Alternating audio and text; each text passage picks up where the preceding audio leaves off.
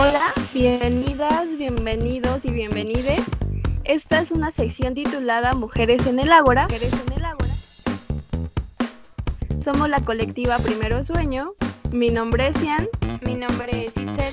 Y estamos en colaboración con Andrea. Les presentamos este podcast llamado Desestigmatizando el VPH.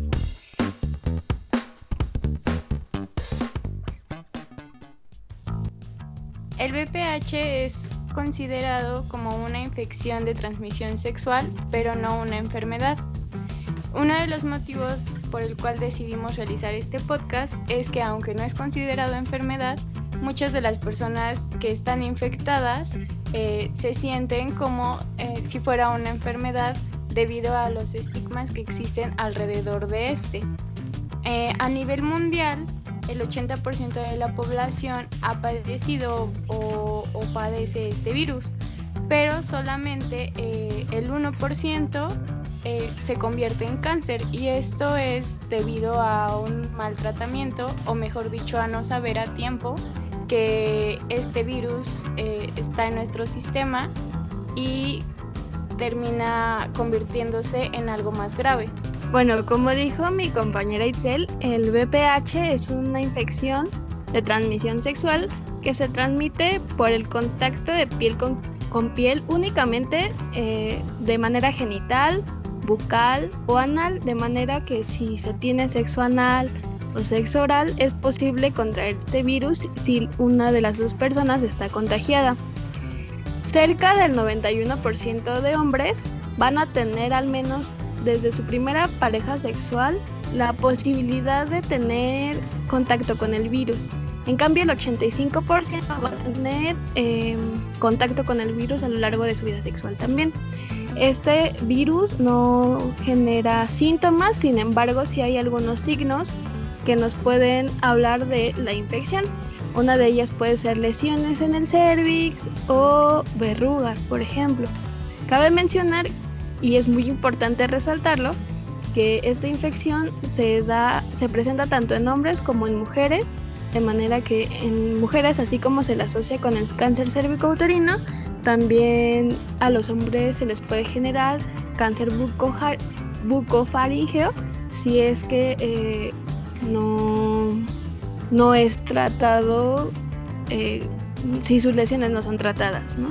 Una de las principales preguntas que hemos notado es cuáles son los tipos de BPH que mortales, ¿no? O que causan cáncer. Aquí es muy importante resaltar que sí existe una tipificación de virus de alto riesgo. Son los asociados con cáncer, que principalmente son los 16 y 18, pero hay más. Y los de bajo eh, riesgo, que son 11 y 6, principalmente, también hay más este, y, estos no están asociados directamente a cáncer, eh, sino a verrugas. Sin embargo, aquí es algo muy importante recalcar que em, no, porque exista un, eh, eh, una infección por un virus de, de alto riesgo, necesariamente va a llevar a, cáncer y posterior posteriormente a muerte, ¿no? Este, en realidad es muy bajo el porcentaje, como ya lo mencionó Itze, que llevan eh, a cáncer y más bien eh, pues depende del tratamiento y el seguimiento que se les dé. No está, eh, por ejemplo, puedes tener un tipo de bajo riesgo, igualmente desarrollar cáncer y si no es tratado y tener uno de alto grado, de alto riesgo, perdón, y pues este, no desarrollar ningún tipo de problema grave si es tratado a tiempo. Y bueno, como mencionaban, es muy importante eh, mencionar que es de hombres y mujeres, es un problema de hombres y mujeres y pues eh, existen estudios para ambos lados, ¿no? En mujeres existe el papá Nicolau y la colposcopía y para hombres eh, sí existen eh, estudios, aunque la mayor información que se tiene es errónea de que no existen, claro que sí existen, y son pues la citología uretral y la penescopía. Y bueno, también se puede identificar en ambos casos a través de PCRs, incluso aunque no presentes ninguna lesión o verruga.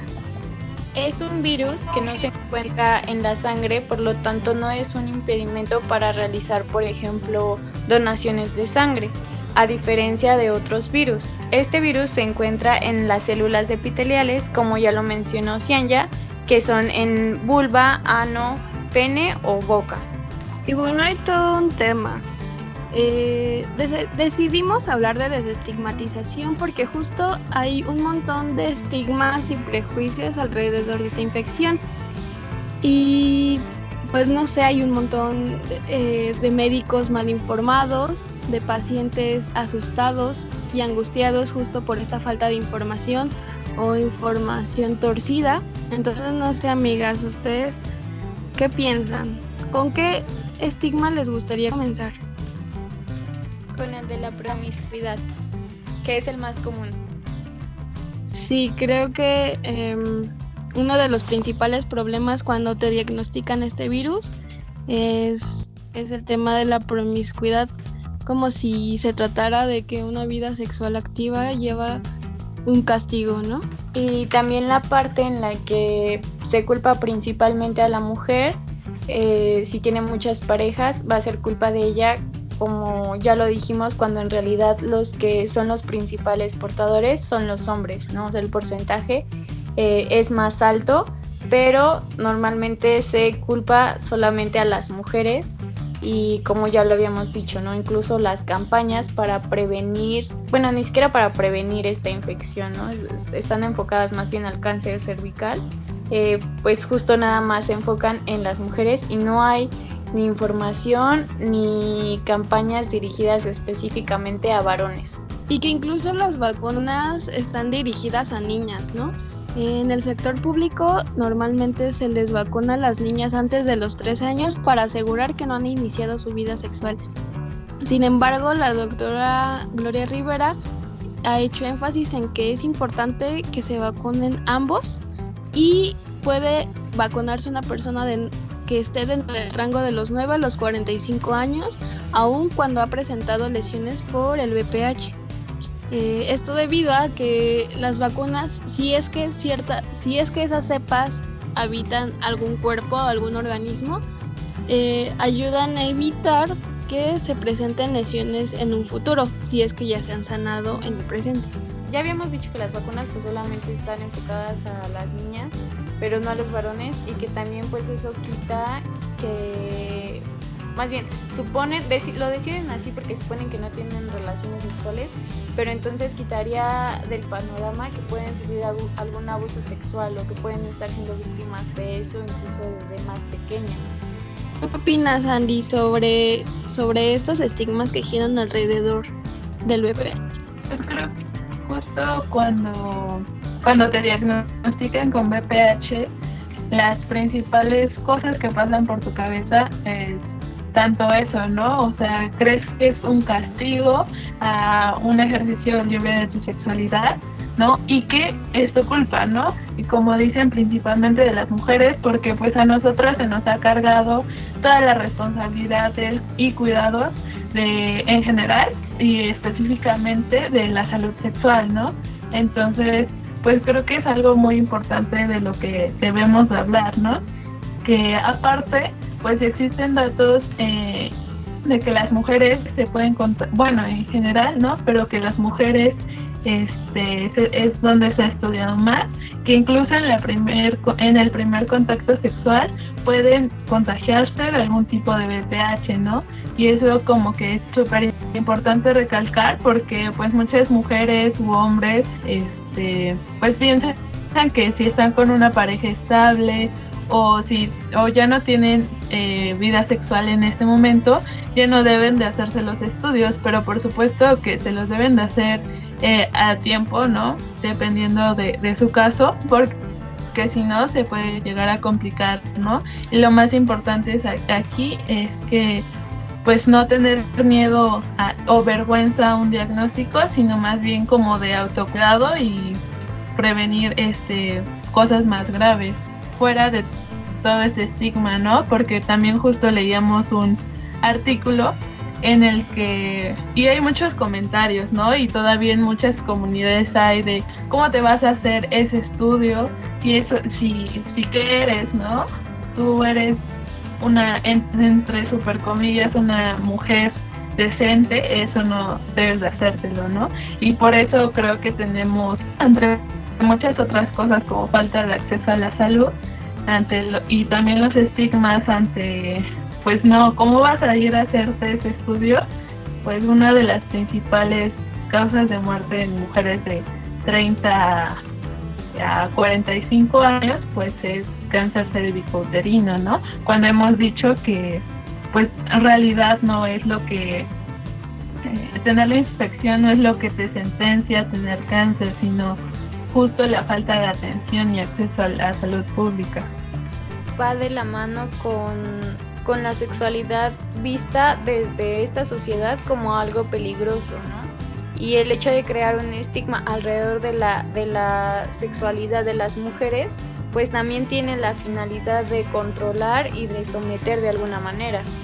Lo que estaba pensando era que también es muy complicado pensar en qué en realidad, qué es lo que nos preocupa cuando se nos diagnostica con un con BPH, por ejemplo, porque justo como decían, genera mucha angustia, genera preocupación, eh, también genera eh, no solo angustia de tener el virus, sino genera angustia de qué van a pensar de mí, porque justo se asume como un castigo, pero también eh, se asume como un problema en cuanto a qué pueden ofrecer las mujeres en ese momento, ¿no?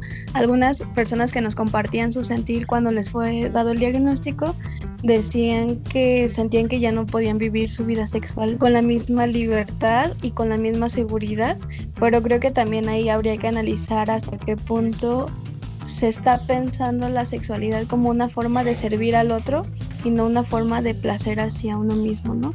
Y un poco como lo que decía Andy, más que preocuparnos quizá por de qué manera darle seguimiento a esta infección, nos preocupamos por porque vamos a sentirnos rechazadas quizá por nuestra pareja o, o algo así, ¿no?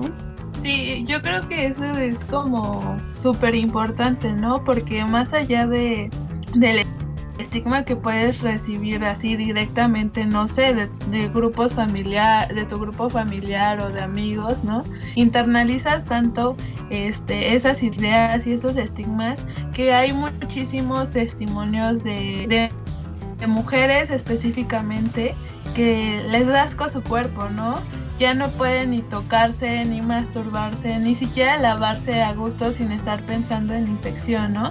Entonces justo creo que más que nos, a veces creo que lo que más nos daña, más que el, o sea, como lo orgánico, ¿no? La infección a nivel biológico, porque muchas veces, como les comentamos, se, se logran controlar con tratamientos o incluso nuestro mismo cuerpo lo logra eliminar, ¿no? Sino más bien, eh, o sea, con todos los estigmas y culpas que cargamos a la par, ¿no? Eso es verdaderamente lo que no nos permite continuar nuestras vidas, ¿no?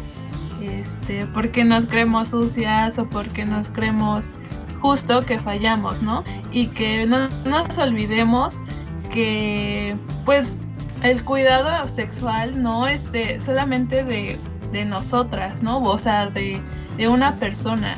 También no importa qué tipo de relación tengas, ¿no? Si solamente sea casual o tengas una relación a largo plazo, pues es responsabilidad de ambas partes, 50 y 50, de, de eso, ¿no? Y justo se refieren muchas mujeres, ¿no? Que o nos referimos, ¿no? Que tenemos miedo a contagiar a nuestras parejas o cosas así. Viendo las prevalencias de, del VPH en la población, pues el 91% de hombres en algún momento van a estar en contacto, ¿no? ¿Qué tal si esos hombres tienen otro tipo de cepas, ¿no? Y, tú también, solamente que tú tienes, o sea, el, conocimiento de esa infección y le estás, le estás tratando, ¿no? Y eso es lo más importante porque estás siendo responsable. Entonces no, no nos creamos que ya no servimos o que este, estamos sucias o de que sintamos culpa al vivir nuestra vida sexual, ¿no?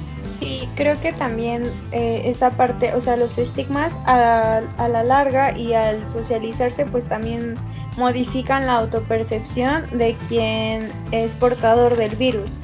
Y como dices, o sea, en primera se, todo lo, lo, que se piensa cuando tienes un primer diagnóstico, pues sientes culpa o sientes que ya incluso no tienes derecho a relacionarte con otras personas, pero sí es muy importante eh, tener en, claro que el virus al final de cuentas no es lo que te va a definir y no es tu condición humana. O sea, sí eres portadora, pero también no eres responsable de la salud de los otros. Eres responsable en cuanto a puedes comunicarle a la otra persona eh, la condición, pero eso no garantiza que la otra persona eh, no porte al, eh, el, mismo virus o que quizá ni siquiera se hace estudios eh, preventivos o es alguien que tiene este, esta, digamos, como pues oportunidad de, realizarse estudios periódicamente o quizá ya tuvo el virus y su cuerpo, su sistema inmunológico ya lo desechó y ni siquiera lo supo nunca. Entonces sí hay una responsabilidad en cuanto a hablarlo, pero también no, no somos culpables de la, de la salud de todos los que nos rodean. O sea, hay que ser responsables con nosotras mismas, pero también no tomar el virus como algo que nos define. Y es que como Andy decía algo muy importante, ¿no? O sea, la, el, la carga social, bueno, también tú lo decías, la carga social que implica cargar con un virus es creo que lo que más te lastima que en sí lo que hace el virus en tu cuerpo, ¿no? Porque como hemos dicho, o sea, puede o no manifestarse, pero el hecho de que tú lo sepas y, y tú se lo cuentes a tu círculo más cercano, ya genera en ti una culpa enorme, ¿no?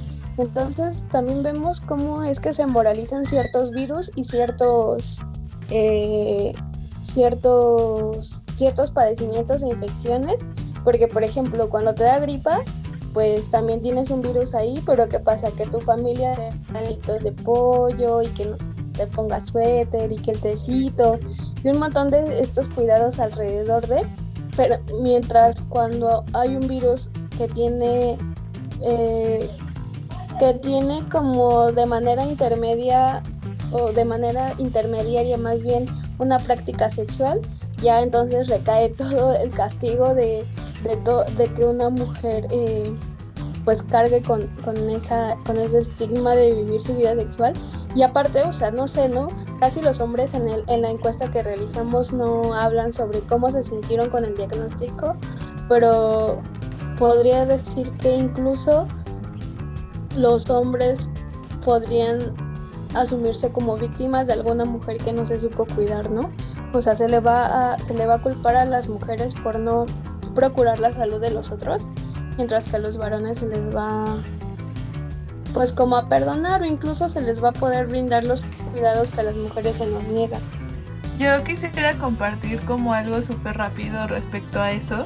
Pues al principio, eh, cuando yo recibí mi diagnóstico, pues sí, ¿no? Súper triste, la culpa enorme. Y ya fui cuando tuve que ir a, a, terapia, ¿no? Y fue cuando tuve como un proceso bien, bien raro, ¿no? Porque primero así como súper triste, avergonzada, ¿no? Por, o sea, porque pues obviamente eh, lo tienes que comunicar con, con tu mamá, ¿no? Con tu pareja. Y pues ya conforme fui trabajando eh, el asunto, pues dije, o sea, ¿qué onda, no? A mí me hicieron sentir súper mal en el ginecólogo a la hora que te preguntan cuántas parejas sexuales has tenido, este, o que tu mamá, o sea, te, te pregunta, ¿no? ¿Qué onda, qué pasó? Y, tú te sientes como súper culpable, ¿no? Porque pues tú tienes la información, a veces, ¿no? No siempre las tienen, no todas, no todas, este, no todas las poblaciones la tienen, ¿no? Pero por ejemplo, en mi caso, yo me sentía así, pero ya después como que me puse a pensar un buen y dije, pues bueno, o sea, a mí me dijeron ¿Y, ¿Y por qué no este, usaste condón? ¿O por qué no esto? ¿Por qué no lo otro? Si ya lo sabías, ¿no? Y a mí pues siempre cargué con ese con ese estigma o esa responsabilidad y ya conforme lo fui trabajando dije, no manches, o sea, yo, yo estoy recibiendo esto, pero al, al, vato, no, pues jamás les dijeron, este, ¿por qué te quitaste el condón sin consentimiento? ¿Por qué eh, chantaje, no? Entonces, creo que es como muy importante hablar de eso y pues también sanarlo, ¿no?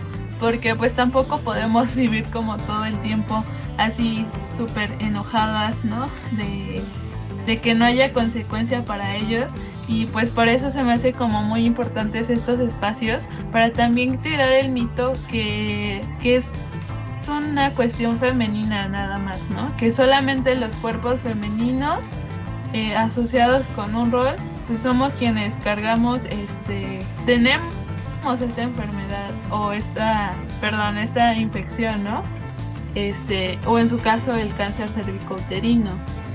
Entonces creo que eso es muy importante, ¿no? Cómo eh, esos roles van a diferenciar cómo recibes un diagnóstico, ¿no? Yo les comuniqué y esperaba que sean estudios, quién sabe si lo hicieran, y pues para mí fue muy importante entender lo que dice Itzel, ¿no? Nosotros no somos responsables de este de andar como detrás de las personas para darle su seguimiento, ¿no? Pues yo cumplí con comunicarlo, Y pues yo me estoy cuidando a mí misma, pero pues tampoco puedo cargar como con la salud de los demás. Y creo que también esa parte de, de usar preservativo es súper importante, porque si bien usar el condón va a reducir el riesgo de contagio, pero también hay que considerar que hay partes que no va a cubrir, ¿no? Por ejemplo, en este caso los testículos.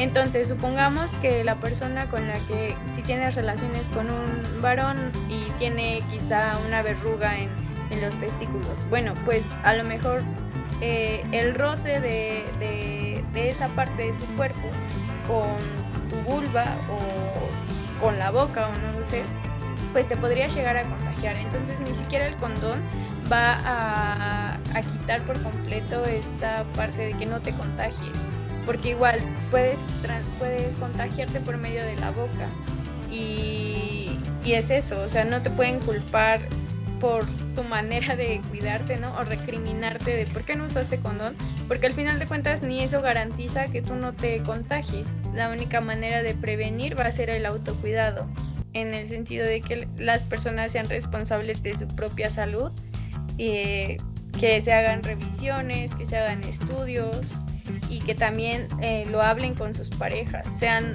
múltiples parejas, sean parejas casuales o sean parejas a largo plazo, es algo que debe hablarse y, que hay que ser conscientes de nuestro estado de salud porque eso nos va a ayudar a prevenir eh, pues escenarios a lo mejor menos favorables o situaciones catastróficas. Y es que también es todo un tema, en quién recae la, la responsabilidad, porque pues sí, somos, eh, somos responsables de nosotras mismas, pues sí, el autocuidado, pero también hay muchas otras cosas, como decía Andy, que, se escapan a, nuestro, a, nuestro, a nuestra posibilidad de actuar, ¿no? O sea, existe el chantaje, existe la violencia psicológica, existe que el vato se quite el condón, pero también existen las violaciones y abusos donde donde pues el agresor tiene todas las de, las de ganar para contagiarte de algo, ¿no? Y que puede que ni siquiera él mismo lo sepa.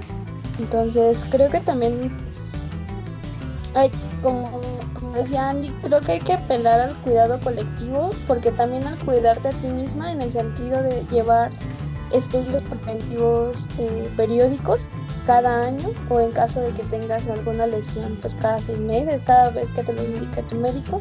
Creo que eso también es una forma de cuidar y proteger al otro, ¿no?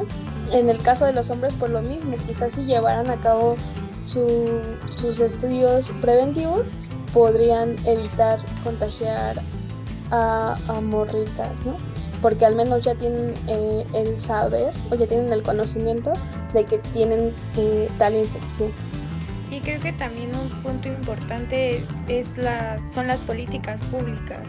O sea, sí, de, quizá estamos hablando muy fácilmente que se hagan estudios o que prevengan, cuando la realidad es que muchas veces no, como ya lo decíamos, a lo mejor no hay campañas que promuevan eh, este tipo de estudios y que incluso, por ejemplo, que se tenga la idea de que en hombres no se puede detectar o que no hay pruebas o que hay lugares, en, más bien es, es, un poco más difícil encontrar estas pruebas en los laboratorios, pues también habla mucho de eso, ¿no? de, de cómo está descuidada esta parte en la que no hay un acceso a la salud pública y es muy preocupante porque es, un, es una infección súper común y como le decía Andrea, o sea, es una de las principales causas de muerte de nuestro país, o sea, está dentro de las muertes de, de, de las principales causas y es la segunda en mujeres mayores de 25 años. Entonces, como algo que termina con la vida de muchas mujeres, no se está atendiendo como debería. Eh, hay muchos debates acerca de que quizá el dolor y el cuerpo de las mujeres eh, se valora menos que otras enfermedades, ¿no? Incluso dices, como algo tan común que si se estudia eh, es difícil de erradicar. Bueno, por ejemplo, la doctora, la científica mexicana, esta Eva Ramón Gallegos, fue la que recientemente logró erradicar el virus de, de, algunas mujeres, ¿no? De 25 mujeres en la Ciudad de México. Entonces, como algo que ha sido tan, que es tan común, no se ha estudiado quizá tan a profundidad para erradicarlo completamente. Entonces creo que también habla mucho de, esta parte de que no se da la misma importancia ni a nuestros cuerpos, ni nuestro dolor, ni lo que nos aqueja en comparación con, con las enfermedades más comunes quizá eh, pues para toda la población, pero quizás si, si fuera algo que perjudicara más a los hombres o recayera más el peso sobre ellos, no sé, yo digo, tal vez se trataría de una manera distinta, lo cual es muy triste, pero yo creo que, que podría ser así. Y pues también creo importante ver cómo no solamente es una, una, una cuestión este mmm, de como dice Itzel de que, que, que, se estudia, ¿no? que se investiga, sino que también, o sea, se me hace súper importante que eh, eh, pues atraviesa también las condiciones socioeconómicas, ¿no? Eh, porque, bueno, si bien se hacen estudios este, en, en, en espacios públicos dirigidos a mujeres, pues también sabemos que hay eh, en general como un deficiente trato y, específicamente en estos temas pues hay muchos eh, testimonios de cómo pues hay violencia, ¿no?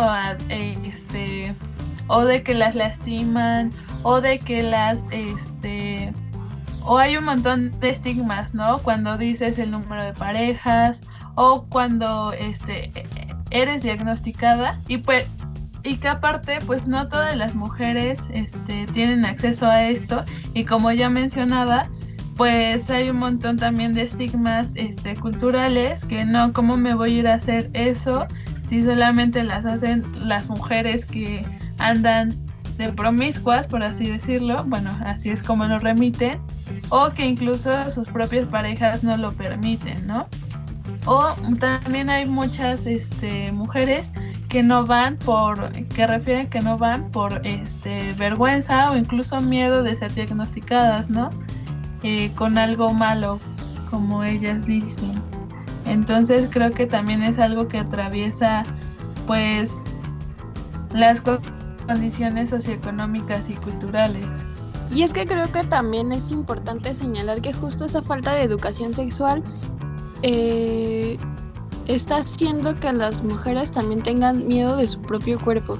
Es decir, espero, espero que solo sea que llegue esa, esto que voy a decir hasta nuestra generación y que las futuras generaciones puedan conocer su cervix, puedan conocer su vulva, puedan explorarla, puedan detectar cuando algo está cambiando desde algo tan pequeño como el olor del flujo puedan eh, conocerse de tal manera que, reconozcan cuando algo no está mal y ah, digo cuando algo está mal y puedan eh, pedir como ayuda, ¿no?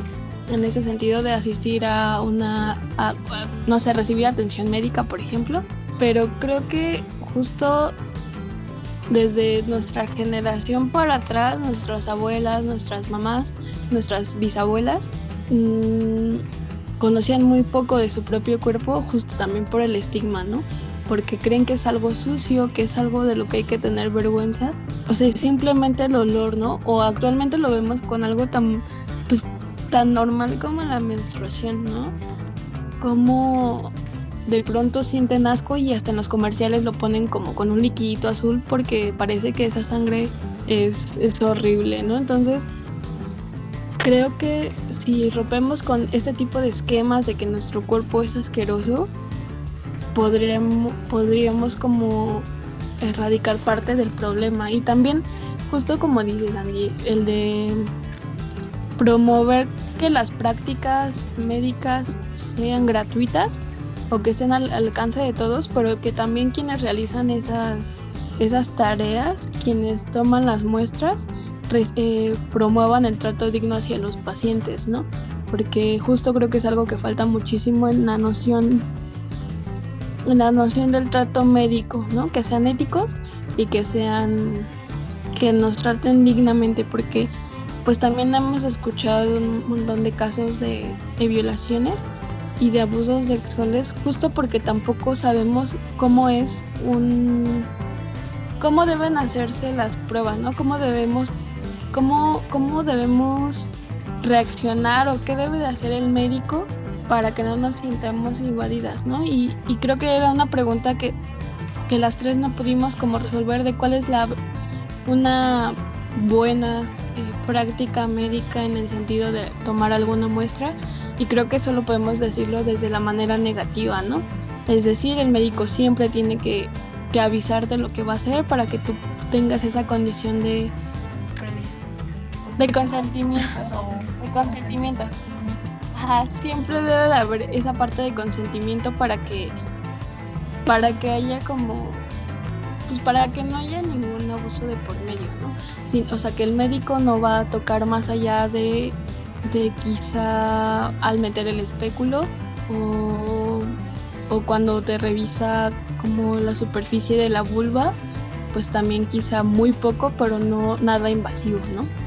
Y también creo que es algo importante mencionar que no solamente ocurren estas malas prácticas en las cuestiones este, ginecológicas, sino que también atraviesan a, o sea, por ejemplo, a, a la hora de hacerse estudios los hombres, pues también es, es un tema muy complicado, ¿no? Porque, por ejemplo, la citología uretral requiere que metan un cepillo en la uretra, ¿no?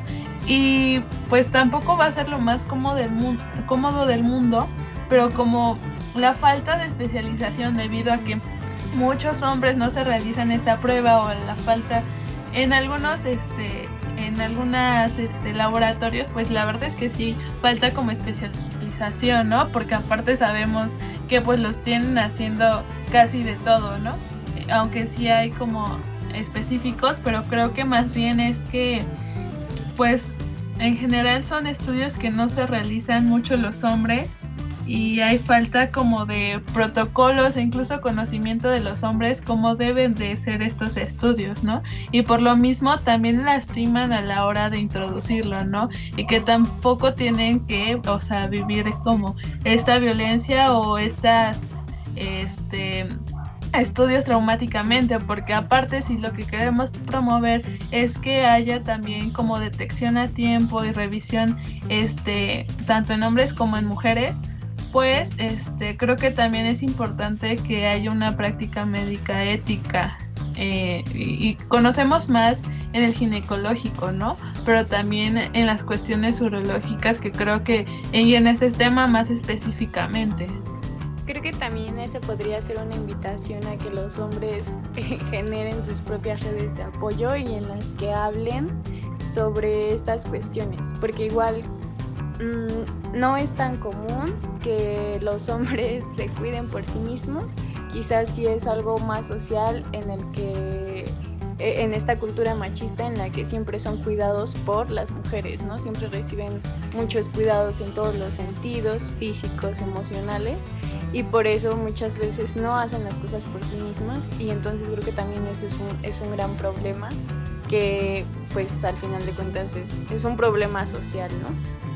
Sí, que hay que decirlo también, ¿no? Los grupos feministas han generado espacios en los que las mujeres nos sentimos cómodas y seguras y en los que recibimos apoyo y acompañamiento en estos procesos que pueden resultar tan dolorosos que como ya lo dijimos, no en sí por el virus que habitó nuestro cuerpo, porque bien puede pasar desapercibido, sino por toda la carga, toda la carga moral que, que conlleva ¿no? tener un diagnóstico de este tipo.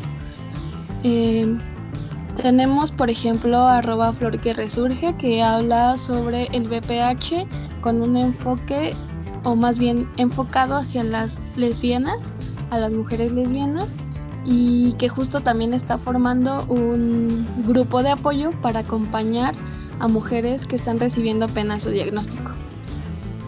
También les invitamos a seguir arroba Lexitrix-bajo en Instagram y también tiene un canal de YouTube, eh, igual aparece Lexitrix. Tiene eh, círculos de diálogo entre mujeres con diagnóstico de BPH y también entre hombres, lo que me parece muy importante de Lexi que es bioquímica y ha trabajado mucho tiempo, bueno, ha trabajado con...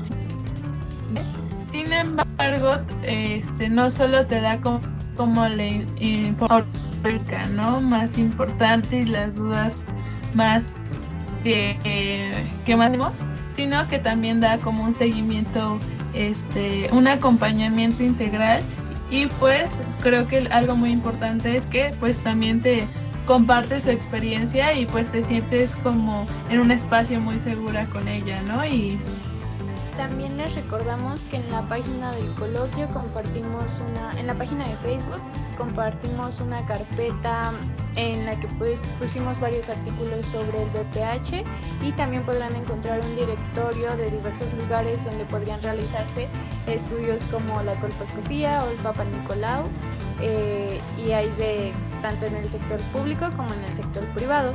Y los eh, les invitamos a que escuchen la siguiente sección de perdón el siguiente podcast de esta sección va a ser sobre la, la tipificación o bueno el aspecto legal de las eh, infecciones de transmisión sexual.